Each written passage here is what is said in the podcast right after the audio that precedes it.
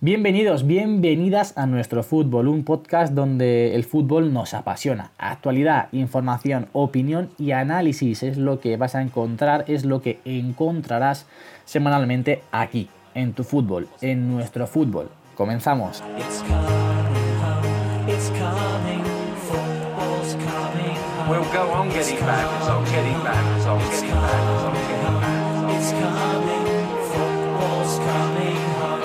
Muy buenas a todos, bienvenidos una semana más al podcast de nuestro fútbol. En primer lugar, pediros perdón por la ausencia de episodio eh, la semana pasada, pero fue prácticamente impos- imposible ponernos de acuerdo para grabar. Esperemos compensaros esta semana con un podcast que yo creo que va a estar franca, francamente bien. Antes de nada, comentaros, hoy tenemos una baja, lamentablemente Fajardo hoy no puede estar con nosotros porque en su nuevo destino Erasmus, pues de momento no le han puesto el wifi y hasta el viernes no tendrá Casa. acceso a wifi, así que esta semana pues le echaremos de menos. Así que vamos con las presentaciones. Jaime, como siempre, se ha adelantado, así que muy buenas Jaime. Muy buenas, Javier. Eh, lo primero de todo, eh, yo no sé por qué dices que no grabamos la semana pasada. Yo estaba disponible todos los días de la semana, a todas horas. Y, Sí, sí, sí, sí. Vaya rata. Eh, no, ya en serio. Pido disculpas, fue debido a mi persona por la cual no se grabó la semana pasada. Tuve varios, vamos a decir, percances el miércoles y el jueves. Compromiso fue- de ocio. Sí, vamos a decir, sí, tuve un... No, miento, permiso de ocio solo el jueves, el miércoles no fue de ocio. Así que, pero bueno, por eso lo compensamos hoy con un podcast, entiendo que será- saldrá más completo y bueno, veremos temas interesantes. Sí, porque hay mucho de lo que hablar, pero antes vamos a dar la bienvenida a los otros dos. Vamos a comenzar con Pepe, que está haciendo un poquito la broma por la cámara. Hombre, ¿Qué pasa, Pepe? ¿qué pasa? Siempre me dejas para el último. Pues mira, la intención es verdad que la semana pasada era grabar primero miércoles. A Jorge y a mí se nos complicó porque fuimos a ver al Rayo Villarreal y volvimos muy tarde y luego pues ya todo lo demás fue culpa de Jaime. Ahí ya no tenemos nada Pero, que pero en realidad, en realidad el miércoles sí que podíais grabar, pero lo que pasa es que Jaime estaba muy cansado del viaje. Sí, Escúchame, Javier, no te puedes hacer una idea de lo reventado que llegué aquí a casa. O sea, llegué, vamos, Y como buen previsor avisó a las 11 menos cuarto que no iba a grabar. efectivamente. Sí, cómo no. Llegué y me volvía loco, Alberto. Bueno. Sí, señor, sí, señor. Bueno, Jorge, bienvenido. ¿Hace cuánto que no grababas sin tu amigo Fajardo, eh? Joder, pues lo primero de todo, eh, muy buenas a todos. Hace mucho que grababa sin Fajardo. Es decir, no grababa de Fajardo desde la primera vez que entró aquí al podcast. Y la verdad es que hoy le echaremos de menos. Pero bueno, menos, seguro que saldrá un podcast bueno. Sí, sí, sí. Estefanía. Antes de ir con los temas, no sé, Jorge, Pepe, ¿estáis viendo la cámara de Jaime? O sea, ¿estáis viendo la imagen de Jaime en sí, Skype? sí, por. Sí, Jaime, ¿qué es eso blanco que a veces se enfoca y a veces se desenfoca que tienes detrás tuya? ¿Eso? Sí. Ah, es una manta que está en la estantería. ¿Una qué? Una manta. Ostras, ¿Una? tío, parece un, ah, una manta. Sí, sí, sí. Sí, parecía una toalla. Parecía parece una un fósil, tío. Te lo juro que parece un fósil cuando se enfoca. Eh, parece eh, una eh, toalla, sí. Bueno, dentro de poco será un fósil si no lo lavo a menudo, pero sí. La tiene acartonada, eh, cabrón. Bueno, vamos. Hoy no vamos a hacer resumen de los temas, sino que vamos a entrar ya de lleno con el primero de ellos, que es el Bayern vuelve a ser líder de la Bundesliga y Haaland está siendo auténtica, auténtico protagonista en mía, el Dortmund y en el fútbol mundial en general, porque vaya racha. Siete goles en los tres últimos partidos y como digo, el Bayern se ha metido de nuevo como líder. Una Bundesliga que pinta muy muy interesante de aquí a final de temporada. Porque tenemos al Bayern primero con 42 puntos, al Leipzig con 41, Dortmund con 39 que ha remontado la temporada igual que el Bayern y Borussia Mönchengladbach también con 39. Luego un poquito más descolgados Bayer Leverkusen y Schalke con 34. Desde luego, quizás la Bundesliga, bueno, quizás no, la Bundesliga más igualada de los últimos años. Sí. Y ya lo comentamos en, en septiembre cuando hicimos los pronósticos. Lo volvimos a comentar en noviembre cuando vimos cómo avanzaba la, la Bundes, iba el Mönchengladbach primero y el Bayern y el Borussia cuarto y quinto. El Dijimos que al final lo, lo lógico era que remontaran, que estuvieran los dos arriba y poco a poco ya se van consolidando el Bayern con una buena racha. Y lo que has comentado de Haaland, que el chaval eh, va en moto, porque no está ni jugando los partidos ¿eh? no está ni jugando los partidos completos y está saliendo a, a doblete por partido prácticamente, o sea, un escándalo. Salía, de hecho, ¿cuántos Sí, sí, sí, minutos? una- Salieron el, el cómputo de minutos totales que llevaba desde. Sí, sí, a lo mejor un gol cada 14 minutos, Sí, algo salía, así, o salía eso, un gol cada 14 Una 15 barbaridad. minutos, era salvaje. una barbaridad. Pues sí, a mí me parece salvaje porque ya venía, jugó 14 partidos, marcó 16 goles con el Salzburgo con 19 años, pero es que ahora en Bundesliga con el Dortmund eh, lleva en 3 partidos, lleva 7 goles y jugando eh, pocos minutos, no está teniendo muchos minutos, la verdad. Sí, me antes de marcar el es séptimo, escandaloso, con la edad que Que tiene, tampoco el lo, lo rendimiento que entiendo mucho, obtiene. ¿no? Que, que- que tras dos o tres partidos con, la, con el ritmo goleador que llevaba, no sea titular, pero bueno, acabará siendo titular bien, porque tío. este ritmo es bestial. Eso me sorprende mucho también a mí. Juega, ha jugado 35 minutos, que marcó Claro. 3 goles, 26 minutos, que marcó 2 Tres y goles. 76 minutos, que, que eh, marcó otros 2 goles. Contra Augsburgo. Colonia y Unión de Berlín. de hecho, antes de marcar el séptimo, el cómputo total de minutos que llevaba era como 90 minutos, 6 goles, o sea, un gol cada 15 minutos exactamente. Luego ya marcó el ¿Cuánto séptimo. y, pagaron por el chaval este? 20 millones creo que fue. Madre mía. Algo así. Muy poco. Muy Joder. poco entre comillas. No, no, sí, sí. Y si, si de aquí a temporada consigue marcar 20-25 goles, vamos, yo creo que ya lo han amortizado. Porque el Yo no sé cómo el Barça y el Atlético de Madrid, que están con los problemas que tienen en la delantera, no hizo este fichaje. El Barça tiene a Haaland Fati, no sé de qué extraño. hablas. No, no, pero a mí el Barça es que me hace mucha gracia en sus negociaciones. Él era capaz de Te la explico yo en cuanto quieras, Pepe. Sí, sí, era, le, le ofrecía tres canteranos con una prórroga del pago de cuatro años y una opción de, de compra no obligatoria en verano. El problema del Fútbol Club Barcelona, que de hecho ha sido eh, de- es el club que, que, más, eh, más, que más dinero tiene, eh, según un estudio que han hecho, tal. Más este valioso, año ha no salido tiene. Real el más valioso, perdón, ha sido el Barça primero. Y lo que pasa es que tiene muchísimos gastos, tiene un ratio de gasto. la, la FIFA recomienda tener eh, un 60% en el ratio de ingresos, sueldos o gastos, sueldos de esto, es que no me entero sí, muy bien, la en verdad. la- Y el Barça eh, tiene sueldos, un 80% de este ratio, 85% tiene el ratio. Entonces, lo que el problema que tiene es que si ficha algún jugador, eh, lo que ellos quieren y, y se lo están diciendo a todos los clubes es que el pago se haga el 1 de julio, porque en la contabilidad financiera sería ya la contabilidad financiera del el próximo año. Entonces, Claro. lo que quieren es retrasar ese pago de ese jugador eh, para no entrar eh, en problemas con el fair play financiero. Y claro, los clubes no son tontos y todos los clubes te están diciendo que no. Por eso Obviamente. tiene que ser uno de, los, de las cosas por la cual Haaland no habrá fichado por el Barça, aunque no sé si habría interés por, Y por eso por han parte del Barcelona. Don Trincao para, para julio. Correcto. Los que lo aceptan. Esa- ese movimiento sí que no lo entiendo para nada. O sea, Bueno, yo, yo es que no sé quién tienes es. a pero- Dani Olmo, Dani Olmo, que ha sido formado en la, en la No, masía. no, yo lo entiendo perfectamente. Javier, ¿tú crees que Dani Olmo quiere volver al Barça a no jugar ahora mismo? Cuando él lo que quiere es meterse en Europa y meter cabeza. Sí, ahora en el equipo que ha llegado va a jugar seguro. Para chupar banquillo se hubiera quedado ahí en Croacia. ¿Por qué No sé. va a chupar banquillo? Vamos, porque está flipando si crees que va a ser titular en el Barça. Claro, porque, porque, porque Trincao, Trincao va a trincar banquillo. Pero vamos. Joder, empezamos bien. Pero de cabeza. Esa A, fácil. Trincao se lo van a trincar el primer mes, sí. Bueno, y si hablábamos de buen estado de forma de Haaland, otro que se está saliendo y que desde luego lleva unos partidos a un nivel espectacular es Neymar. Jugando en la media punta con muchísima libertad y desde luego haciendo unas actuaciones muy muy brillantes. Sorprendente y para mí me parece un auténtico bochorno es lo que le ocurrió en el último partido que ha disputado en el que el La árbitro le tarjeta. amarilla por hacer un sombrero. Sí. Sí. Yo también me pareció le rarísimo. Le, pa- le pidió que dejase de hacer ese tipo de regates porque iban ganando por mucha diferencia. Sí, me A parece absurdo. la- Pero sí, eso. O sea, Pero absurdo me, parece absurdo que el árbitro te lo pida, Sí. y pero más absurdo aún que empezar. amoneste. Efectivamente. Además, sabiendo que Neymar eso lo lleva haciendo toda la vida. Bastante donde yo tengo No, porque razón. es que el árbitro no puede decir. El árbitro, para empezar, no puede decir haz esto o haz lo otro. Lo que puede amonestarte Claro. directamente y lo que es ridículo es que te amoneste por hacer un Puede hacer sombrerito. sombrero, sí, sí, no tiene sentido ninguno. El fútbol es espectáculo y estas filigranas potencian más aún el espectáculo. De hecho, Es más, dan si es que espectáculo. y que te amonesten que- por ello, Claro, es que el castigo ya se lo lleva el solo, porque seguramente tras ese sombrerito a tres le pegarían tres palos en las piernas. O sea, Claro. ¿qué más quieres?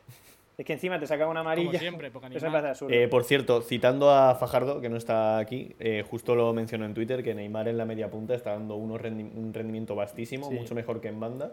Y de hecho, que ahí sí que estoy de acuerdo con él, eh, no se está potenciando tanto el... O sea, destacando, ¿no? Destacando tanto es la palabra en Claro. las noticias, Sí. por yo creo en parte lo, lo que dice Fajardo, eh, porque es en la liga francesa, esto se está dando en la liga francesa y no en otra liga, por así decirlo, de un prestigio mayor, ¿no? Como puede ser la liga inglesa o la liga española. Entonces, Hombre, bueno. Siempre se ha dicho que iba a ser el, e- el único sustituto posible que había en un futuro cercano de Cristiano y Messi para, para coger ese trono estaba en Neymar. Luego apareció Mbappé y tal. Y, Y se lo pelearán entre ellos. Desde luego, eh, Neymar es un escándalo de jugador, pero yo creo que le, ha perjudicado mucho actitudes, comentarios, tal, de cara a la prensa. Y luego lo que has dicho tú, que es la liga francesa. Si estuviera en otra liga, pues seguramente se te estaría dando mucho más bombo del que se le da. Justo es eso de lo que quería hablar eh, después de lo de la amarilla y es ¿Está dentro ahora mismo del top 3 de jugadores del mundo? Cristiano, Messi, Neymar, está Mbappé por el- delante, Benzema, ¿cómo lo veis? Yo creo que como calidad futbolística actual, Neymar es superior a Mbappé. Pero yo a Mbappé, sin embargo, lo veo con, con mayor potencial porque Neymar es verdad que le hemos visto muchas veces destacar y decir, va, la, rompe, la rompe, la rompe. Y luego tiene muchas lesiones, recaídas, malas actitudes y, y como que vuelve a empezar, ¿no? Pero está claro que es, es un fuera de serie. Aunque yo a Mbappé le pongo el techo más alto, yo en particular. Pero a nivel actual, yo creo que Neymar es más jugador. La diferencia entre actitud y aptitud. Yo me quedo como jugador, me Sí, quedo pero- con Neymar completamente. Eh, quizá tiene un mayor techo a tocar Mbappé, pero me gustaría ver a Mbappé fuera de la liga francesa. Eh, Sí, a ver cómo rinde en un club como por ejemplo la Premier League o en la liga española. Eh, me gustaría ver su rendimiento, pero aún así yo me quedo co- con Neymar como futbolista. Pero, ¿consideráis a Neymar top 3 ahora mismo o no? Pues probablemente, probablemente. Mm, Teniendo en cuenta que yo a Cristiano ahora mismo. Uf, no, porque últimamente está Hombre, muy bien. yo a Cristiano ahora mismo justamente es cuando Sí, lo pondría. Si me lo dices en septiembre pondría. me lo pienso. Eso. Pero ahora que llevaba 9 o 10 partidos marcando y jugando muy bien. Mm. Sinceramente, yo creo que el top 3 ahora mismo está bastante disputado entre. A ver, Cristiano y Messi siempre están ahí porque Messi, tienen, Neymar, tienen algo distinto. ¿no? Diría que Porque Benzema ya están también. curtidos. Pero luego de la Premier, a, a- a nivel individual, ¿a quién destacarías? Porque el City o sea, el, y el Liverpool son un equipazo en conjunto. Mm. Pues tampoco tiene aquí la, la mega estrella que dice está tirando el carro del equipo, sino que es un equipazo en sí. Entonces que dice Firmino, Mané, Salah, Claro. que son tres jugadorazos, pero no sé si ponerlo al mismo nivel que, que los otros. Yo creo que Benzema Sí, podría entrar en ese top 3 raspando mucho Benzema- y bueno, top, o sea, obviamente top 10 es indiscutible, pero uf, ahí No, la verdad es que. Benzema no, no me había acordado, pero ojo, cuidado Benzema este año, ¿eh? Mm. Fede Valverde estaría en el top 3 seguro. O sea, ya, en verdad yo quitaría a Neymar y metería... Bueno, quitaría Sí, a Neymar y a Messi y Yo metería quitaría a a Messi y Casemiro a Cristiano y pondría a Fede Valverde. Yo con qué 11 Fede. Valverde a- al fin del mundo. Casemiro Balón de Oro. Sí, pues te- mucho, A mí me parece... mucho gachondeo con Casemiro, pero vamos, está callando más bocas que. Hombre, por supuesto, mía. pero si yo soy de Casemiro desde siempre. Vaya vamos. pedazo de jugador. Para el rol que tiene que cumplir. A mí me parece que la figura de Neymar a nivel futbolístico está muy infravalorada. Sí. Creo que Pero se tampoco infravalorada porque yo creo que todo el mundo sabe lo bueno que es, pero sí muy deteriorada. Por su imagen A ver, externa. pero Neymar, o sea, la imagen que da luego esta deportiva, lo de las fiestas y tal, Sí. realmente a él nunca le ha afectado a la hora de jugar mejor o No, peor. no, si Le a ha- él se la suda. las lesiones hablamos de la prensa, porque al final la prensa es la que exalta Claro. más a un jugador a otro, le dedica portadas, le dedica titulares, tal. Mm. Y, y esa imagen y esa guerra yo creo que la tiene perdida hasta que se jubile. Porque él, Creo que es un jugador muy maltratado por la prensa, Sí, porque sí. ya en España cuando jugaba le pegaban muchísimos palos y la prensa casi que incitaba a decir que es que se lo merecían por la forma de jugar que tenía. Algo que a mí me parece lamentable por, por parte de la prensa española, que, que de verdad justifiquen los palos que se daba a Neymar, porque es que provocaba, entre comillas, con su forma de jugar. Bueno, es que la prensa española Ostras, tampoco prefiero mil veces un jugador que juegue como Neymar a uno que no De más que criterio. pegar palos. Sí, sí, sí. Entonces, yo creo que a Neymar, si le respetan las lesiones, sin duda alguna, llegará a ser Es balón que de oro. lleva dos años muy malos, es eh, con las lesiones, eh, que no le respetan Pero es que en nada. realidad Claro, es que hay llevan dos muchos años sin que si le respetasen las lesiones, véase Bale, si a Bale le respetase el sóleo, vamos, Bale. se habría O comido sea, el Bale Madrid. le pones dos piernas buenas. Claro, básicamente. O sea, Bale es el que ha tirado muchas veces del Madrid, pero es que Jaime y yo ya nos reímos, pero por no llorar, ¿sabes? Porque es que sabemos que, que se va a partir la tibia en cualquier momento, es que es súper frágil. Ya ves. En cualquier momento te recae, te juega dos, tres partidos seguidos y de repente te recae seis partidos, vuelve de nuevo, en fin. Hay más jugadores así, o sea, Bale, Bale por lo menos- muchas portadas por eso, por el tema de las lesiones. Hay más jugadores como Bale, véase Dembélé, incluso el propio... Te iba a decir eso, digo, ya que Justo hablamos de lesiones, Sí, podemos hablar Bale- del mayor pufo por lo de la menos Liga juega- Española ahora mismo, ¿no? Bale por lo menos juega dos o tres partidos, pero es que hay otros que, de- que no- hacen dos o tres entrenamientos y ya están fuera otra Claro, vez. claro. Dembélé a mí me parece un cachondeo. Yo creo que a alguien le está tomando el pelo en ese club y todavía no se han dado cuenta. Porque yo no sé qué hace Me parece en su vida, en su vida privada. Porque bochornoso. todos los jugadores se cuidan muchísimo de fortalecimiento, de preparación para los partidos, su propio entrenamiento. Y el chaval este, ya de por sí que tiene fama de no cuidarse mucho, y, y por lo que parece, pues no ¿Es sé si verdad? será verdad Menos o- todavía. O, genéticamente es que, es que no tiene músculos. Pero, Bueno, Pero es que- lo de Dembélé hoy ha sido eh, fatiga muscular. Por el, sí, sí, claro, claro. o sea, por el alto número de, de Bueno. entrenamientos que lleva. Ah, bueno, Jorge, fatiga muscular Fatiga tengo yo, que ayer me fui a jugar a baloncesto y momento. tengo unas agujetas que me cago encima, pero vamos, o sea, de verdad, Dembélé, que es un tío que debe estar acostumbrado a jugar en la élite, a entrenar obviamente todos los días, muchas No, horas. pero esa no fatiga, Jaime, ya eso, no las tío. conocemos nosotros de Bale también. Molestias en el bíceps femoral y luego Claro. se ha partido un mes. O sea que- Claro. Bueno, y sin perder la, el hilo de, de Neymar, ya por último, ¿veis posible la vuelta de Neymar al Barça como sustituto de Messi? Porque ahora mismo la forma y el, el- donde está jugando en el PSG se asemeja mucho a- al, al rol que tiene Messi ahora mismo dentro del Barça. Más media punta, más, con muchísima más libertad por delante del centro del campo, no tanto pegado a la banda, no tanto con, tan- con tanta responsabilidad de, de cara al gol. Para empezar, Yo creo que si- Neymar acabará en el equipo que le pague 45 millones netos al año, que es lo que él quiere. Y luego, sinceramente, eh, yo creo que por interés seguramente él volvería, pero es que fue no cerrarse su fichaje este verano y volver a abrir un pleito contra el Fútbol Club Barcelona. O sea, yo que me explotaría la cabeza de verdad si se vuelven a abrir las negociaciones porque me parecía un Yo, cachondeo ya. sinceramente, creo que Neymar volverá y será baza de uno de los nuevos presidentes del Barça en las candidaturas a- en, en la nueva- en la- en las elecciones que vienen. Sí, pero una cosa, Javier, Estoy si. Neymar, si Neymar vuelve al Barça, alguien tiene que salir. O sea, yo creo que es inviable para un club como el Barça ahora mismo mantener los sueldos que mantienen. Como son. Sí, otra, una ficha como la de Neymar no, la pueden o sea, meter ahora mismo. Tú, tú ten en cuenta que en caso de volver, volverá en dos temporadas. Creo, Sería temporada y media, ya la salida de. Suárez. Ahí Suárez. ah, claro. La Suárez venta de Griezmann. está- Griezmann. Yo a Griezmann no le doy mucho tiempo en el Barça. Dembélé tampoco, porque lo de Dembélé. Dembélé me parece No, mucho- Dembélé, pero lo malo de. Dembélé ahora... Por partes, Lo malo de Dembélé ahora es como yo con Marcos Llorente. ¿Qué haces con él? ¿Te la aguantas por si explota? bueno. Porque es que ahora mismo no- que viene a un equipo árabe para. Sí. Sí, pero se gastaron creo que le 150 pagan millones, eh, Javier. Ahora mismo no te pagan ni Bueno, 30. no, claro. 150 no, claro. O sea, ahora mismo yo no te pagan ni 30. Es una pérdida escandalosa. Entonces yo creo que lo van a retener por eso. Que venden antes a Griezmann que te dan buena pasta por él.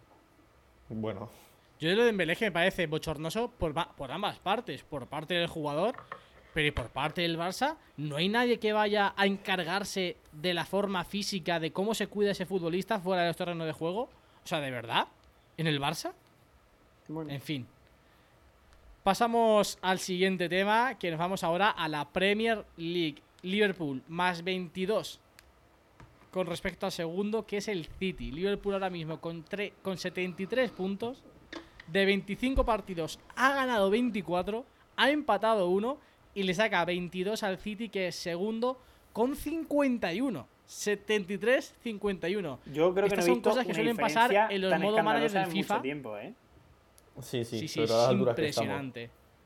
Y es lo que hemos comentado muchas veces, un poco de de, de gen o de flor, de lo que tú quieras, lo que tú quieras llamarlo, de campeón, ¿no? De, de esto de que se te atascan los partidos y por lo que sea al final eh, le das una salida y acaba ganando, ¿no? Y el City, todo lo, todo lo contrario, se le atasca el partido y le, cuesta mucho las transiciones def- defensivas, no define bien. Y al final, el otro día que hizo el Tottenham ya fuera de cachondeo, se aprovechó de una expulsión y, y dos llegadas que tuvo la- las enchufó, pero la primera parte llevaba cero tiros a puerta y el City, sea, cero ocasiones y el City 14 y con una posesión del 20%, o sea que Con no era una ocasiones posesión muy claras para marcar. no era una City. posesión mareante, era un juego claro. El Tottenham la estuvo esperando ahí y oye, pues le salió bien. Escúchame, el Sí, momento. da la sensación de que. Perdona. Que yo no sé cómo nos pulsaron a. Sterling, por cierto, con el VAR, ¿eh? Sí, eso es lo que iba a decir. ¿Habéis visto la escena de Mourinho clamoroso. quejándose justo Sí, sí, sí, sí. al principio diciendo, La va, que está riéndose, tal, y de riéndose y de repente, que repente le dicen que que ¿cómo? expulsar y se va como loco. No, no, no, pero no es. La de Mourinho no es la falta, es un penalti Claro. que le pitan al, al City, que lo revisan posteriormente. Ah, ese, Sterling ya ese, tenía ese, amarilla ese. Y que- pedía la segunda amarilla por tirarse. Eso, eso. Pero la imagen es impresionante, ¿eh? La Jorge, imagen es negando, impresionante. ¿qué Jorge? ¿qué dices? El VAR entra solo en tarjetas rojas, no en segunda amarilla. Tarjetas rojas directas. Ya, pero habían. en- No. Pero, Pero estaban revisando el penalti. Si que- revisas el penalti no vamos puedes decir, oye, te has tirado. está revisando el penalti. Bueno, Sí, sí, sí puede. Yo creo que claro sí. que puede. sí puede ser, sí puede ser, ¿eh? Yo creo que sí. Eh, Si es penalti, ser. sí. Sí, sí. es que estaba eso. revisando el penalti. Entonces, como Sterling llevaba amarilla, el segundo de Mourinho le dice, cuando está tranquilamente Mourinho bebiendo agua, Que ya en- tenía una tarjeta. sentado en el banquillo, que es la segunda por tirarse. Y se levanta loco como si fuese. Eh, yo también lo hubiese como hecho. diciendo, ¿eh? ¡Estefanía! Sobre todo si contra Pep Guardiola. Pero lo hubiéramos hecho todos los de aquí. Menos Javier, Javier no. Sí, sí, sí, contra pero- Guardiola. Pero, pero. La es está ahora mismo, un punto que está ya más divertida por ver quién llena los puestos europeos que por ver quién gana el título. Porque ya está claro que, que el Liverpool... Bueno, el título ya ha dicho, de hecho ha afirmado Pep Guardiola que el título es del, del Liverpool. Lleva 24 Pero, y partidos tiene, invictos tiene de poca 24 emoción. Ya la jugados. guerra está ahí entre Chelsea, Tottenham, United, Arsenal, a ver si remonta un poco, a ver quién llena los puestos europeos. A ver, también te digo que Pep Guardiola ha dicho Leicester eso City tirando de también tiene desgace, pinta de- como siempre suele Bueno, también dijo hacer, el ¿no? otro día que la lloros, FA en fin. Cup, la FA Cup era más importante que la Champions, o sea que viniendo de Guardiola No, que la Premier y la FA Cup era ese, más ese. importante que la era Champions. mucho más importante que la Champions y el torneo de Villaconejos también. Claro. Os digo una cosa. Zidane ya dijo que es más importante la Liga que la Champions, ¿eh? Y lo dijo después de ganar una Champions. Bueno, ¿y qué? Nun- Yo nunca te he Vale, dicho que estoy de acuerdo con Zidane, Javier. Vamos, Zidane puede decir que estamos bien, ¿sabes? Y que el Madrid estaba haciendo el ridículo. ¿Sabes? ¿Sabes? en fin. En fin. Pasamos, pasamos a hablar de lo que realmente vamos a sacar más jugo, Del ¿no? bicho. Primero, primero vamos a hablar de Athletic. No sé si habéis visto todos el partido de Athletic frente a Getafe. He, mm, he visto, el gol, de Damián, aburrida, he visto ¿eh? el gol de Damián Suárez. Un golazo. Espectacular. Estaban diciendo, si Es está, no sé si viste la retransmisión, pero decían, si algún jugador del Ajax está viendo el partido se estará tirando de los Sí, pelos. sí, sí. Totalmente. O sea, es impresionante. Es el primer gol que marca Damián Suárez de jugada. Todos, han, todas, todos habían sido a balón parado. Sí. Todos en su carrera. Y este es el primer gol que marca en jugada. Pero aparte de eso, eh, tras esta mala racha de muchísimos empates y ahora esta derrota, salta la gente dudando muchísimo de si Athletic realmente le va a dar para meterse en Europa a final de temporada. ¿Qué pensáis? Porque realmente, hasta hace bien poquito, sí que lo veíamos y casi todo el mundo le veía un candidato firme a los puestos al menos de Europa League, pero llevamos muchos, muchos partidos sin ganar un partido. ¿eh? Claro, yo es que creo que empezó dando una imagen en casa que fortalecía mucho, ¿no? De cara a, a pronósticos, porque era como otro equipo, ¿no? Entonces decía, bueno, pues sí, si mejora un poco fuera de casa tal, pero es que lleva unos partidos que, que ni juegan muy bien, se atascan los partidos y luego, de cara al gol, muy flojito, muy flojito. A mí me sorprende el otro es día que, que Aduriz, después de tantos partidos, eh, salió y tuvo dos o tres para bien, ¿eh? marcar. Fue el, el- el- que más ocasiones tuvo en todo el partido. O sea que dije, joder, O sea, ¿y por qué no juega ahí más este demostró- tío? demostró que tiene más olfato goleador Sí, sí, que, que, toda que la cualquiera. plantilla O junta. sea, primer Que balón que la toca, junta. centro de Ibai remate de Aduriz. Bueno, Hombre, pero porque ahí ya, tiene las pero es que claro, o sea, es que con esa, esa combinación, esa combinación Sí, sí. es brutal. la Aduriz combinación puede Ibai Aduriz es físicamente. brutal, porque Ibai tiene un Aduriz guante que puede es estar fatal escandaloso. físicamente, pero es que Ibai las pone. Lo de Ibai es escandaloso. O sea, balón que pone, balón que es peligro. Y, es- y si sumas a Aduriz, que vale, te puede estar mal físicamente, pero al fin y al cabo en esas rematar. jugadas es experto y te va a rematar. Y de hecho, hacía que el Athletic no remataba un balón a- en balón parado muchísimo tiempo. Primer saque de falta de, Aduriz- de Ibai en diagonal, primer remate de Aduriz más o menos limpio. Sí. Yo diría que esa es ahora mismo la buena noticia que tiene el Athletic, que ha vuelto a Duriz y que aunque todos sabemos las limitaciones que puede tener ahora mismo, ya sea, bueno, yo nunca se las he achacado a la edad, porque a la vista ha estado en los últimos años, o sea que cuando ver, es esté verdad que seguramente mayor, ya no esté para jugar 60 minutos por partido. Hmm. Pero coño, para jugar más de 5 como normalmente juega, sí. Claro, efectivamente. Yo creo que como revulsivo en cuanto a si el Athletic necesita Claro, pero por lo que hemos dicho. Porque tiene un olfato bestial, aunque no se mueva del área, aunque le digan, tú quédate allí. Pero joder, es que, Claro. es que luego rematando y desmarcándose. Y también, y también te digo que ahora mismo el Atlético, aun con la mala racha que lleva últimamente, mm, sigue a 5, 6 puntos de los puestos europeos. O sea que no hay nada dicho Sí, porque y en cualquier Claro, momento es lo que- puede- bastante bien. Y Mm. tiene la suerte de que en Es lo que yo defensa pues de las mejores del Mm. campeonato, porque si no se le complicaría. Pues llevan muy pocos goles, muy pocos. A lo que yo me agarro es que, vale, es una mala racha, pero en esta mala racha solamente hemos perdido el partido de Getafe. Claro, porque el, el problema yo lo, lo achaco al gol, no a la defensa. En defensa sigue Claro, es el un problema de Atleti, que no marcamos, que no hay gol. Entonces, en cuanto se mejoren mínimamente, mínimamente los números de cara al gol, el Atleti va a mejorar muchísimo. Tenéis que repescar a Sabin Merino, hostia. ¿Qué me dices? Sabin Merino. A el- Sabin Nazario. Jorge, estás muy callado. No, porque lo del Atleti me preocupa de cara al gol, la verdad. Lo veo muy bien en- plantado siempre en el campo, produce, bueno, llegadas por bandas, pero luego lo que es definición de cara a gol.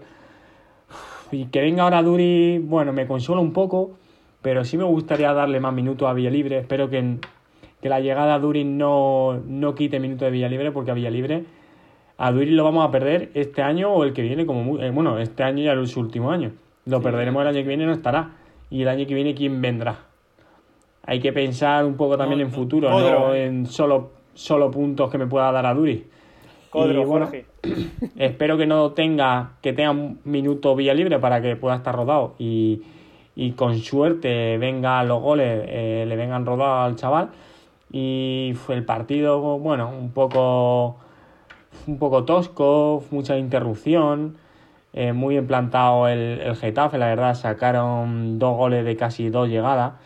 No es una parte, me metieron línea de competitiva, 6, porque línea de no 6, juegue me sacaron me sacaron la línea un poco más adelan- 10 metros adelantada del área y no éramos capaces de llegar. Ya cuando vino a Duri el Getafe sí se metió un poquito más hacia atrás y por eso tuvo esas dos, tres ocasiones que tuvo.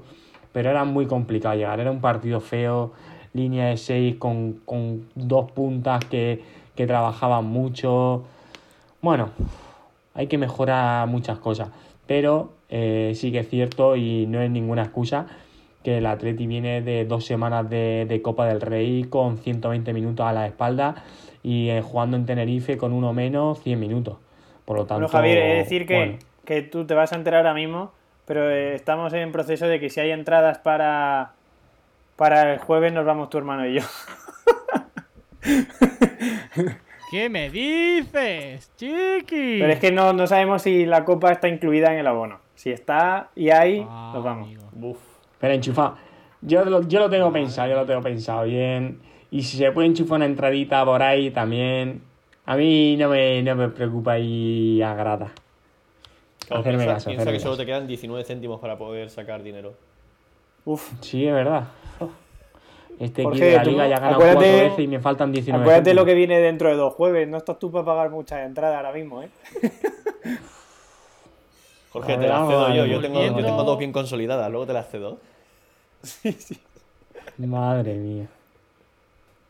Se nos complica. Volviendo al partido de Atleti Getafe, yo creo que es que el problema, aparte del cansancio, como ha dicho Jorge, que realmente se nota muchísimo, con dos partidos entre semana, dos semanas seguidas y jugando prórroga, en la última bastantes titulares, Pero el planteamiento creo que fue el peor planteamiento posible, porque realmente Gaisca lo que, lo que hizo fue salir a jugarle al Getafe como juega el Getafe. Y ahí es muy complicado ganarle al Getafe.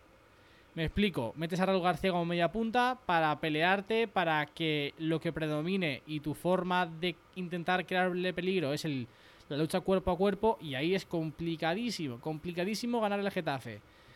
Porque, primero, se basa muchísimo Getafe en la destrucción desde el centro del campo suyo, con ese doble pivote, y lo que estabas haciendo es que tanto Unai López como Dani García iban de frente y de cara a los dos pivotes del Getafe, y Raúl García no generaba ninguna incertidumbre a ambos, a ningún medio ¿Y qué centro. haces con la disputa aérea? a- Si no se las disputas con Raúl García media punta. No, no, como Las Raúl pierdes García media todas. punta, no. Raúl García tiene que ir a la- la- como delantero. Y pones a Munier en la media punta. ¿Qué te hace Munier en la media punta? Te generas incertidumbre a la espalda de los dos pivotes del Getafe. Que ya no saben si salir o no salir. Porque que no. te genera Te digo yo que sale y le parte las piernas. Muniain te un genera muchísima corriendo. entre No, no, líneas. escúchame. Arambarri y Maximovic, si esos son dos muros de contención. Y luego Cucurella, que yo no he visto a un tío correr tanto en un partido en mucho tiempo. Por Dios. No se cansa. Pero le generas incertidumbre, le generas e incluso le generas superioridad numérica en el centro del campo con un 3 contra 2, porque cuando Raúl García juega delantero, cuando Raúl García juega de media punta, prácticamente lo que hace es jugar de delantero centro simplemente que en el, en el esquema lo ponen de media punta y que baja un poquito más, pero no hace una función de media punta puro.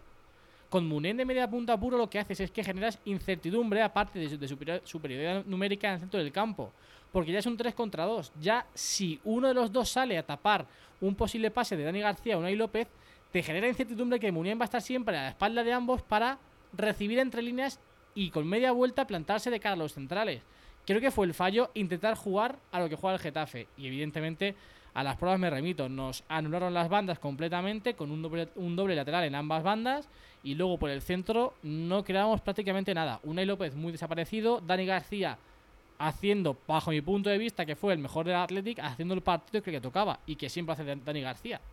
Pero creo que el fallo estuvo en el planteamiento de querer jugarle al Getafe como juega el Getafe. Jugó Yo, como, inciso, Creo que ahí- como inciso, yo creo que tenemos que valorar, aunque no sea muy vistoso, pero el Getafe es una máquina competitiva espectacular. Lleva dos años que, que- que se adapta a los partidos muy bien, que los pelea y, y que al final saca resultados. Que, Y que tiene, que y que tiene tres arriba que los van turnando y que da igual quién juegue de los tres prácticamente que alguno Sí, sí, es como. enchufará. Es un equipo bastante tosco en el centro y Yo la defensa. Me muerdo la lengua hablando del Getafe. ¿Qué? Me muerdo la lengua hablando del Getafe. Ya, sí, sí, porque el eh, Bordalás es un mini cholo. que Es, es, es, es peor que el Cholo, ¿eh? O Bordalás sea, es el un mini es Cholo. peor que el Atlético de Entonces tiene el Cholo. un equipo muy tosco y los delanteros muy buenos. Mm. Entonces, pff, Claro, saca, tienes- saca tienes muy buenos delanteros resultados, macho. Que como estén enrachados al menos dos de ellos, como es el caso ahora mismo, entre Ángel y Jaime Mata más o menos, están enrachados, pues mira, te enchufan. Que Jorge Molina de repente o le da sea, por yo lo de pues Getafe- también. Lo, lo veo mucho más entendible que lo del Atlético. Porque el Getafe, eh, tú ves No, por nombre. Evidentemente, tú ves no, por- tiene, no- no tiene más recursos. Claro, porque el Getafe tú ves por nombre y, y- y no tiene ninguna superestrella. El Atlético puede jugar a, a lo que él quiera con esos jugadores, pero el Getafe está muy limitado, entonces le saca muchísimo partido a esos jugadores a nivel de resultados. Aún así, yo rechazo completamente esa forma de competir, ¿eh? O sea, me parece, me parece hor- ¿Humilde? horrible. Horrible. Ya no, no es humilde, es que, es que. ¿Qué propone el Getafe? O sea, va- vaga por delante que es totalmente lícito y que es una forma de competir más. Y a mí lo que me da pena es que esa forma de competir genere los resultados que está generando el Getafe. Porque es que, es que, es que el partido contra el Athletic, continuas faltas de faltas, eh, eh, o sea, simulaciones. Continuo per- continua pérdida Bueno, de tiempo. ahí- Con 0-0 ya Ahí te tengo que decir que tiempo, vosotros también ayudasteis un poco, ¿eh? Porque Sí, los sí. jugadores del Athletic también Sí, ojo, estaban ojo, exagerando muchas yo, soy- faltas. he sido el primero, yo he sido el primero que cuando que el Atlético ha jugado esto muchas veces con, con Garitano y he sido el primero que lo ha criticado. No, yo no Pero digo el Athletic- juego, yo no digo el juego que, que tiene razón, pero lo que ha hecho de simulación de falta, yo estaba viendo el partido y estaban los dos muy calientes. Sí, pero- Y cada vez que había una falta, los dos, vamos, hacían un es Busquets y un Cucurella, cada vez que le tocaban era un grito que se escuchaba en todo San Hombre, Mamés. Javier, es que viene de la masía. ¿Qué quieres, tío? Por favor. Claro. Lo tiene bien Y enseñado. Yuri que tiene, que tiene No sé, a mí no fuego me- en las venas, ¿eh? Joder. Bueno, no, Yuri Lo de Yuri hablado- es escandaloso, tiene, vez. A Yuri le recorre fuego por los brazos, macho. Cuando, cuando le hace una falta o, o- o pita el árbitro algo que no quiere y salta para arriba y Sí, sí. empieza como Cua- a contenerse para no se, explotar. cuando se enzarzó con Jaime Mata, que lo agarró así el cuello, digo, bueno, Sí, bueno, sí, bueno, sí, bueno. sí, lo mata, lo mata. Digo, verás. Sí, impresionante. Yuri. Tiene, tiene, es sangre caliente pura. Joder. A mí, si me ha, eh, si me he permitido aportaciones, eh, primero, mm, me gustó el 11 que sacó Garitano, dejando a Munir en banda. Eh, todo lo contrario que No me dice. jodas, Jorge. No me jodas. Javier. En banda, tío. Vamos a No ver. me jodas. A ver cómo te explico yo esto. Eh, el Getafe mete un bloque medio muy, muy sólido, en el cual no te deja espacios por cen- en el centro del campo, porque tiene dos, dos torres que es que Claro. corren y corren como, como, como, como moles. Que dale Y superioridad en el no hay, campo. no hay, no hay Coño. espacio. No hay espacio. Si tú pones a Muniain caído a una banda, si tú pones a Muniain caído a una banda, le generas ese espacio que necesita para coger el balón y meterte por dentro. Si tú lo dejas a Muniain en el centro del campo, no vas a permitir que a ese futbolista le lleguen balones, porque es que se esperan a que reciba balón y te presionan para robarte Claro, balón. Es lo que te he dicho, se lo comen a palos. Si son dos bestias ahí en medio. Máximo Bueno, dado que- es- Estoy de acuerdo con el 11. eh, lo único que me, que, que me flota, que ah, me perturba la mente es ver a Lecu en el lateral derecho. Un que futbolista que el otro día No quería estuvo, comentar no yo. estuvo no mal en yo, Tenerife, digo que lo diga Jorge. Pues pero, Capa está a un nivel. Mm, Pero tela, ¿eh? vamos a ver. Me viene de hacer un penalti tonto en Tenerife que casi me, me comes eh, lo que viene siendo eh, la eliminatoria de Copa. Y hoy con 1-0, el otro día con 1-0 en Samaé, me haces un penalti de cadete con las manitas. Sí, sí. Me dieron ganas de cortarle las manitas, por favor. Dos penaltis. luego, es que le falta bueno, concentración en se lo algunos dije a de Jorge, se lo dije a. Jorge y estará de acuerdo. Que luego veías a Leque su aportación por banda y el repliegue que tenía y era. Joder. Le pelea mucho, corre mucho, eso sí, Sí, sí. eh, lo da Pelea, todo, pelea, lo eso coge, sí, pero- pero Era, era solo pliegue. tiene ¿no? fallos muy importantes Oh, que a Jaime. alto rendimiento te condenan. Yo creo que no os habéis enterado de lo que ha dicho Jaime. ¿eh? Sí, era No. solo pliegue. Claro, No, ha, claro. ha, dicho Pepe, ha dicho Pepe el repliegue del Equus, digo, era solo pliegue. En fin, aquí Jorge y yo bastante encontrados en ese planteamiento. Yo estoy con. Jorge. Antes de Yo es que no lo escucharlo, te, te defendí un poco lo que ha dicho Jorge, porque el bloque que te mete ahí el Getafe es para, para matarte a, a Pero palos. es que.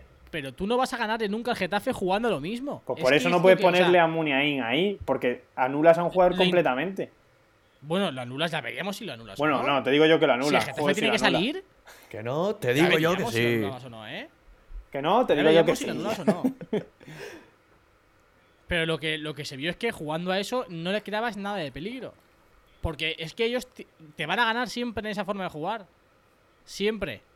Intenta algo diferente, intenta romperle su esquema, que es al fin y al cabo lo que, lo que se, se- se- en- consiste un partido de fútbol, ¿no? En lo que el entrenador tiene que intentar hacer, ¿no? Intentar que el equipo contrario no sea capaz de realizar sus virtudes. Yo vi una del- posible del- solución, pero 90 sí que es cierto que la vi a partir del minuto 60, cuando ya metí un poco bloque bajo eh, Getafe y era que por bandas laterales nos tenían bastante comida la partida, pero sí que eh, en conducción de central, tanto Íñigo como Geray sí que le dejaban conducir. Yo hubiese apostado más por conducciones de centrales y, a- y sumando un jugador más ahí arriba. Sí, sí, aún perdiendo balón, lleva 2-0 ya, pero atacar con centrales de vez en cuando no está nada mal, ¿eh? Y si un central me, ha cre- me crea superioridad en tres cuartos de campo, pues que me lo cree. Si me estaban dejando subidas de centrales, eh, arriesgado, pero es una de las soluciones que vi yo durante el partido y que yo lo hubiese, la hubiese tomado, ¿eh? Yo sabes qué solución hubiese puesto? Que el se pusiese la camiseta del Getafe. Pues tampoco hizo tan mal partido el Ecue. A mí me pareció sea, lo peor de un equipo que no hizo nada, se imagina. Yo lo vi en consonancia con todo el, re- con el No, resto del equipo. yo lo porque vi- Porque acostumbrado- García, telita, ¿eh? Porque estás acostumbrado a Sí, pero-. Tú piensas que Raúl García estaba en contacto, o sea, en contacto continuo con jugadores, con pelea, jugando así dos meses. pero Leque tenía la banda para subir y cuando le daban banda para subir decía, por Dios. Ni con balón ni sin balón, frenaba muchísimo cuando había algún hueco, muchísimo. Y otro que está de capa caída es Williams. Bueno, William mar- marcó un golazo y yo dije, hostia, pero se anularon. Pero es que eh, caía en fuera de juego en todas las acciones que recibía. En todas. Sí, y Ibai también cayó dos o tres fuera de juego que digo, hostia, pavila. Pero bueno, yo creo que el ¿cómo Atleti veis? dará un saltito. Y iba a decir lo de Europa, ¿no? Venimos de una mala racha. Y yo creo que, bueno, siete partidos, seis partidos sin, sin conseguir la victoria. Pero seguimos a cuatro puntos de Europa. Por lo tanto, Sí, sí, sí. en cuanto se entonen un poquito arriba o cualquier, me da igual, metiendo goles el Atleti, puede ser que lo veamos arriba a final de año. igual. Yo comparto, tanto, soy optimista con esto. Athletic- lo más complicado en un equipo es hacerlo tan tan sólido atrás. Y el Atlético y Atlas es una roca. Eso es indiscutible. Es muy complicado ganarle. De hecho, llevamos mala racha, pero solamente hemos perdido contra el Getafe. Empatamos en el Bernabéu, empatamos contra el Sevilla, que eso es muy complicado, que eso es muy complicado. Así que yo creo que mejorando mínimamente arriba, con un aporte goleador de alguien, Yo creo que lo que hace falta es Fernando Llorente. Sí. No, no, o sea, realmente, de- deportivamente hablando, es la mejor solución que existe ahora mismo en el mercado. Ah, O sea, pero que lo dice en serio. me replantearía. No, no, no, te lo digo totalmente, o sea, te lo digo totalmente en serio. Deportivamente hablando, deportivamente hablando, no hay una mejor solución ahora mismo en el mercado. Ahora, ya veríamos si lo que se genera extradeportivamente te compensa lo que realmente te puede aportar o no deportivamente, pero bueno. Yo creo que la, solución la tenemos en la plantilla ya. Y es Villalibre. Seguimos. Es vía libre a sus 34 años. Ya veremos. Hombre, veremos, no. veremos. ¿Cómo veis los cuartos de final en San Mamés, Atleti y Barça? Pues muy fácil. Si vamos Jorge y yo, pues sacamos buen resultado y si no, pues está jodido. Efectivamente. Yo creo firmemente que el. Barça le va a robar a la A ver, yo fuera- y espero fuera- que el Atleti se recupere. Yo fuera de coña, estuve viendo un rato el Barça también y te juro que me aburrí y lo quité. Ya fuera de, de coña, lo quité porque no me estaba gustando mucho. Entonces, como el Barça se ponga a hacer un juego aburrido con lo sólido que sea Atlética atrás, yo creo que las va a tener a la contra o cuando sea, ¿eh? O sea que no es- yo no descarto un buen resultado en San Mamés. Yo sacaría a Duriz en el 60. No, no, yo tampoco descarto, pero para nada, ¿eh? Yo para nada, porque el Barça como se ponga a marearla, a jugar muy aburrido, Ayer el Levante en la segunda parte le hizo seis claras al Barça no, no, en el Camp Nou. El Barça bajó Si el Atlético es parte. capaz, si el Atlético es capaz de imprimir el ritmo que se presupone que siempre tiene en San Mamés, le pasamos muy por encima, ¿eh? Tiene la ventaja de que juega en San Mamés. luego siendo su máximo rival siempre en una de sus competiciones favoritas, que es la Copa, entonces yo creo que eso también tiene que Eh, motivar. se han agotado todas las entradas en San Mamés. O sea, la gente. Es el partido del año para el Athletic.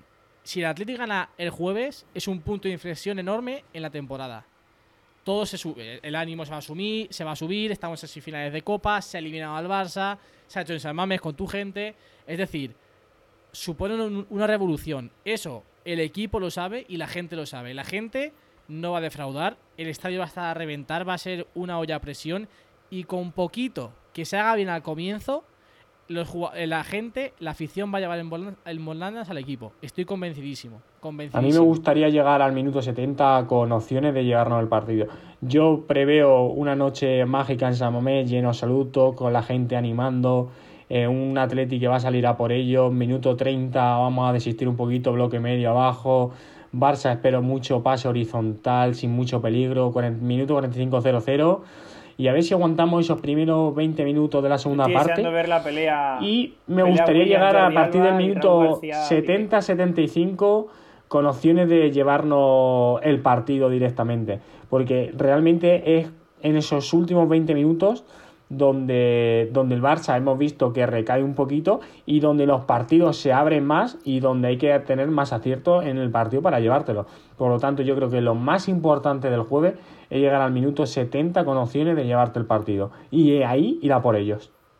Y creo, soy muy optimista, que creo que el Atleti ganará 2-0-2-1.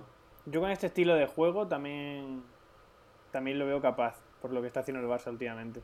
A ver, estáis dando por hecho que el Barça no va a robar, ¿vale? Entonces, bueno, que no quitemos esa baza del medio. Eh, en fin. El estilo Sí, Barça, ¿no? hecho, que me a lo- a lo Robar y que solucione. Messi. Claro, eso es. Nada, nada, aquí confiamos. En fin. Confiamos en el Athletic. Y por último, por último, hay que hablar Del Real Madrid. ¡Ay, mi madre! Impresionante. ¿Qué, re- qué- qué- ¿Cómo ha mejorado este equipo desde comienzo de temporada? Y la versión que da ahora mismo es, es brillante. O sea, realmente es, eh, está en un estado de forma espectacular. Yo antes lo hemos dicho de cachondeo para el top 3, pero yo me mantengo. Yo no he dicho de El cachondeo, fichaje lo has de este tú, ¿eh? año, la revelación, ha sido Fede Valverde, pero sin ninguna duda. O sea, lo que este chaval te aporta a nivel de intensidad, de.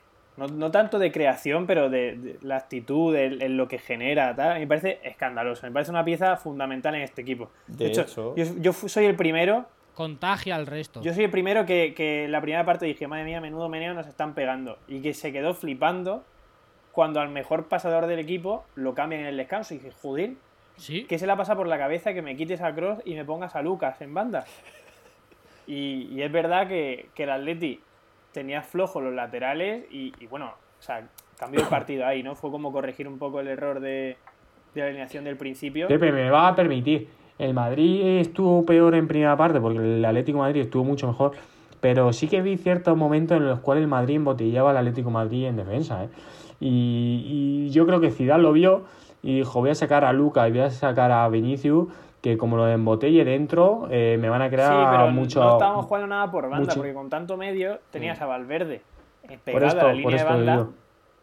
Que es verdad que, que te cumplía a nivel de intensidad, pero no generaba mucho por banda. Y luego hecho- fue Pero yo vi cosas que ponerlo gustaron en el medio Madrid en centro, primera parte. en el medio centro y la primera que tuvo un zapatazo que, que la paró Black. Sí, O sea, ahí fue la se mayor diferencia. mucho el cambio de posición. La mayor diferencia que notó el Madrid fue que Fede Valverde pasase de la banda al medio del campo. Más allá de, Y luego obviamente, que- que incluir potencia en Vinicius- banda con Vinicius, y Vinicius con nos metemos mucho y con, él de cara a puerta, pero es verdad que genera mucho por la explosividad que tiene. Sí, sí, sí. De hecho, hace una maravilla el Madrid. Vaya.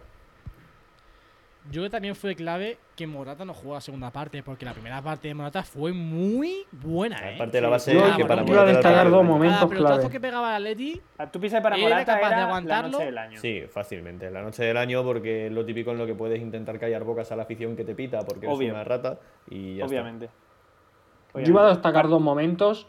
El primer momento fue el penalti que no le pitaron. Ahora, ahora, ahora intervenimos, Ah, ¿eh? Ahora, ahora cierto, vamos, si cierto. queréis. El penalti eso. que no le pitó al Atlético Madrid. eh, y el segundo fue la- el cambio de Morata, que digo, a este se le ha ido la pinza, pero bueno, por lo visto era por Pero se lesión. No, Ah, hoy, hoy han dicho que está 15 días de baja. Ujú. Me encantó el partido que hizo Morata. Otra y bueno, más. al tema del penalti, si queréis, entramos, o si no, no. Como vosotros queréis. ¿qué os pareció? ¿Eh? Pa- para ¿Qué mí, os pareció? Para, para mí sí fue penalti.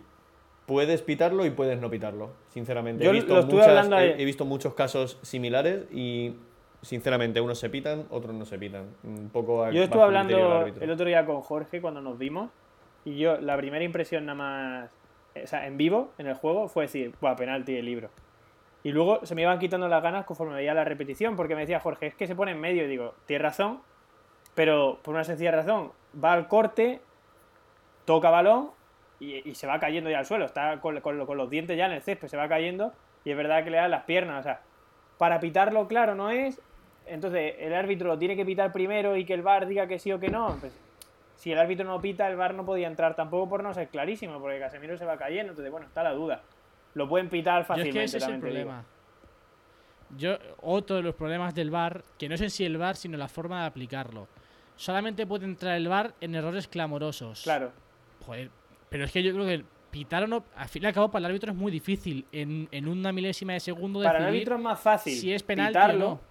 y que luego, Claro, pues sí o que no, y luego revisarlo y ver si sí o si no. claro. Entonces yo creo que deberíamos, o se debería cambiar la forma de aplicar el VAR y es en jugadas comprometidas, revisar.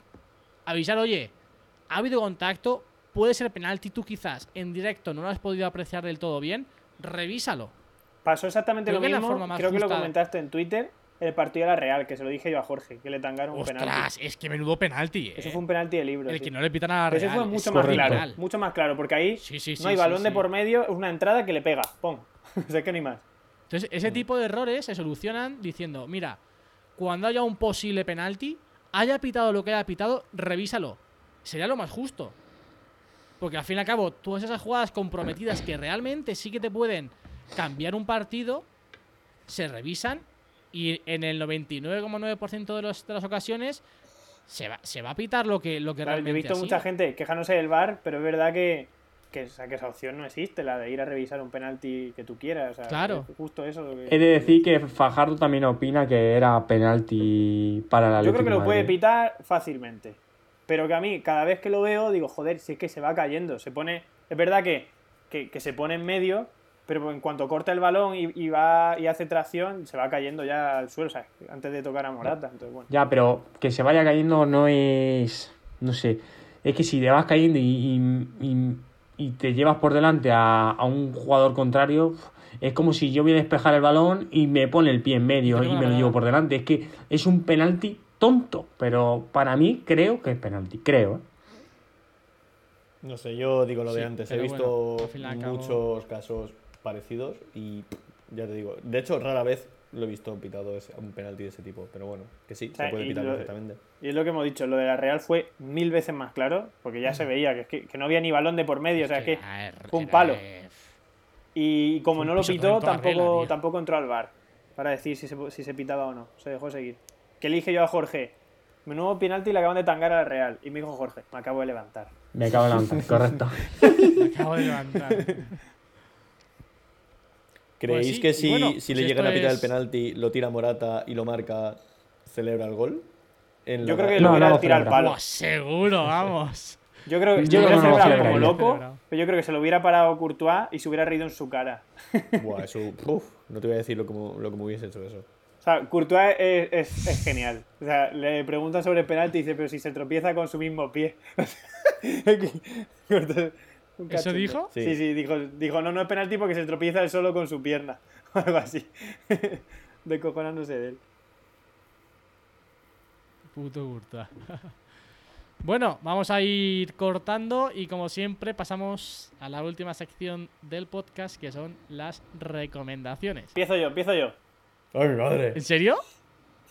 Que hoy he calentado. ¿Cómo se nota, cómo se nota que he recordado lo de las recomendaciones esta mañana, eh? No, no, no, es que hoy, hoy me he empezado una serie. Entonces, bueno, la Hoy tenía fácil. Venga, dale.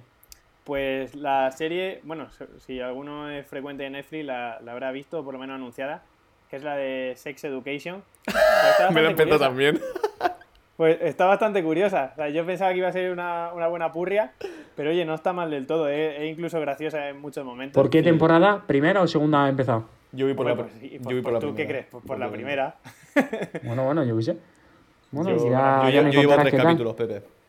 Yo llevo tres, yo llevo tres. ¿Cuánto llevas? Tres, tres, tres, vamos por lo mismo, tú. Que sí, sí, yo voy Eh. a empezar el cuarto.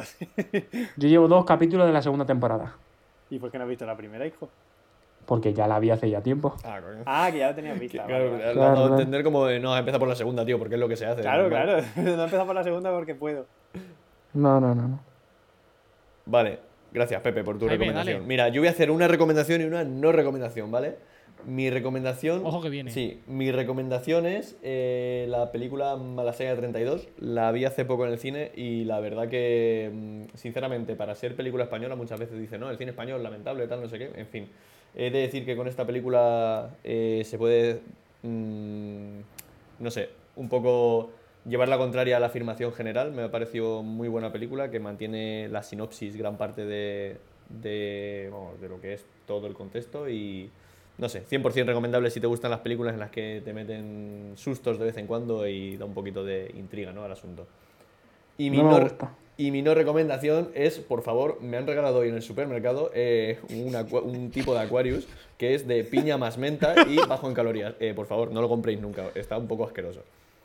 Aparte tendrá, bajo calorías tendrá 12.000 gramos de azúcar, eso va a empezar. Eh, Ya ves. Pues no lo sé. Aquí pone, pone un texto todo Tomando guapo, 10 pero, tarrones de en azúcar. No, eh. ponte la información. Por cada 100, mira los hidratos, que te pone azúcares. Joder, sí, sí, sí. No, por cada 275 mililitros, 13 gramos. Ergo, en fin. Es sin gluten y apto para vegano, eso sí. Así que, en fin. Eso, Sí, bueno, ya está. Esa es mi no recomendación de hoy. Muy Maravilla. bien. Jorge. Ah, no. Bueno. Sí, Jorge, Jorge. Yo tengo una recomendación, medio recomendación, que hoy nos han, nos han aprobado el sitio donde vamos a establecer la segunda jornada de periodismo deportivo. Ahí y estamos. bueno, os voy a ir dando Jaime, ¿tú vienes? confirmación de ponentes y demás. Mm, Así que Si me decís es fecha, para hacer un poquito de publicidad en el podcast Entre y ya os iré, No. os iré dando más información acerca de ello. No confirmamos. No, no, no, no se confirma nada aún. No, no, todavía no. Bueno, vaya, ya veremos. Hombre, confirmados están. Mm, Bueno, hay que mandarle cositas a un hermano. A ¿están ese confirmados los trabajando. 11? Vale. Está bien. Está- u- Hay unos confirmados que son muy top. Ya veréis, ya veréis. Me toca a mí, me toca a mí. Yo voy a hacer dos recomendaciones que son pequeñitas, pero están. ¿Un canal están de YouTube? curiosas. No. Pariendo para casa un canal de Para YouTube. todos los que utilicéis Apple Music, eh, se puede hacer una especie de. Bueno, una especie no, una lista de reproducción con las canciones más escuchadas de tu 2019. Sí, Me yo lo parece tengo. curioso. El replay, yo lo el tengo. replay, el replay 2019. Entonces dejaré en la descripción del podcast el enlace en el que pincháis directamente a él, metéis vuestro ID de Apple y se os realiza este replay, esta lista de repro- de reproducción con las canciones más escuchadas por vuestra parte en 2019. Eso sí, si habéis consumido o habéis utilizado Apple Music en 2019, si no, no. Y la segunda recomendación es esta sudadera que llevo puesta. Uf, que la va a ver todo el mundo. Me has fallado, pensaba. Estamos, estamos. Bueno, ahora, ahora dice Jaime. Estamos en un podcast de fútbol. Seguramente la mayoría seamos o hayamos sido fan total de Oliver y Benji. En Berska están vendiendo una sudadera con, eh, bueno, pues de Oliver y Benji, con eh, una especie de escudo con la figura de Oliver por, la, por delante y con Oliver detrás en la espalda. Así que, para estos frikis como yo de, de Oliver y Benji, muy curioso y oye, está muy muy chula. A mí, cuando la he visto, he dicho, no puede ser, no puede ser y me la he comprado, no he podido aguantarme las ganas. ¿Qué vas a decir, Jaime? No, que pensaba que ibas a recomendar el nuevo disco de Maldita Nerea. Como se empezó con Apple Music, digo, vaya, seguramente va. te lo hayas escuchado. Pero siguen No vivos esa gente. todavía. Ah, pues yo sí. ¿Siguen vivos? Bueno, pues ahora siguen vivos, siguen vivos. Sí, hombre, claro. Así que nada, chicos, esto es todo por hoy, que a Pepe se le va a acabar la batería del Mac. Pepe, despide. Pues nada, chavales, un placer. Como, como bien dice Javier, no me traigo el cargador, está en el salón y me queda un 4% de batería. o sea que, que Grande. nada, que un placer Al y límite, que, al que límite. la semana que viene nos vemos y dejar comentarios como dice Jorge. Dejar comentarios aquí abajo. Jorge, Por un matar un perro te llaman mataperro. Madre mía. Bueno, pues encantado. Eh, tengo que decir que el ratio era ingreso-sueldo, que lo tengo aquí delante, eh, en unos apuntes de clase. Y bueno, nada, eh, encantado de estar con vosotros y espero que os guste este podcast. Y. ¡Aupa Atleti! ¡Vamos! Grande, Jorge. ¡Aupa! Grande, AUPA siempre. Eh, yo por mi parte, lo mismo. Eh, un placer estar un día más aquí. Eh, una pena que no haya estado Fajardo con nosotros. Hubiese aportado, yo creo, alguna. Por, por lo pronto, alguna película en las recomendaciones para variar. Y, y alguna opinión interesante en los temas a tratar. Pero bueno, lo esperaremos la semana que viene. Y nada, lo dicho, AUPA Athletic. Espero que firmemente eh, arbitre un árbitro de verdad. reviente. Y le reviente nada, que se haga justicia. Sí, señor, sí, señor. Una cosa muy rápida. Jorge, rápida, Pepe, ¿eh? si vais a San Mamés, si, sabéis, si vais a San Mamés, eh, creo que estaría muy guay que grabaseis como un blog, pero con notas de voz. Con el ambiente, hablando fuera del estadio, está pasando esto, está pasando lo otro. Que, quedaría muy bien, así que si queréis, si vais a San Mamés, hacemos eso y se publica el viernes. Ya veremos si nos Como animamos. recompensa, como, bueno. Jorge, ¿tú como, qué dices? ¿Hacemos de bloggers? No, pero pueda simplemente con notas de voz del iPhone, vais hablando y ya está. Sí, Pero sí, vaya, sí. ya veréis, ya veremos si, si van y si lo hacen. Si lo hacen, pues el viernes eh, tendréis un podcast especial. Todo depende de si está incluido en el abono. Si está incluido en el De abono, la semana pasada. vamos seguro. Muy bien, muy bien. Nada más. Muchísimas gracias por escucharnos una semana más. De verdad, si os gustan estos podcasts, compartidlo en redes sociales, compartid una captura de pantalla en Instagram, mencionarnos, me- compartidlo también en Twitter. Mencionaron en Porque Insta y subir alguna muchísimo. historia que, que os leemos. Claro. Nos ayuda muchísimo, muchísimo a seguir creciendo. Al igual que también las reseñas son súper importantes. Así que nada. Como digo, muchísimas gracias por estar al otro lado una semana más y nos escuchamos la semana que viene con más y mejor. Adiós. ¡Atleti! ¡Ale, tío!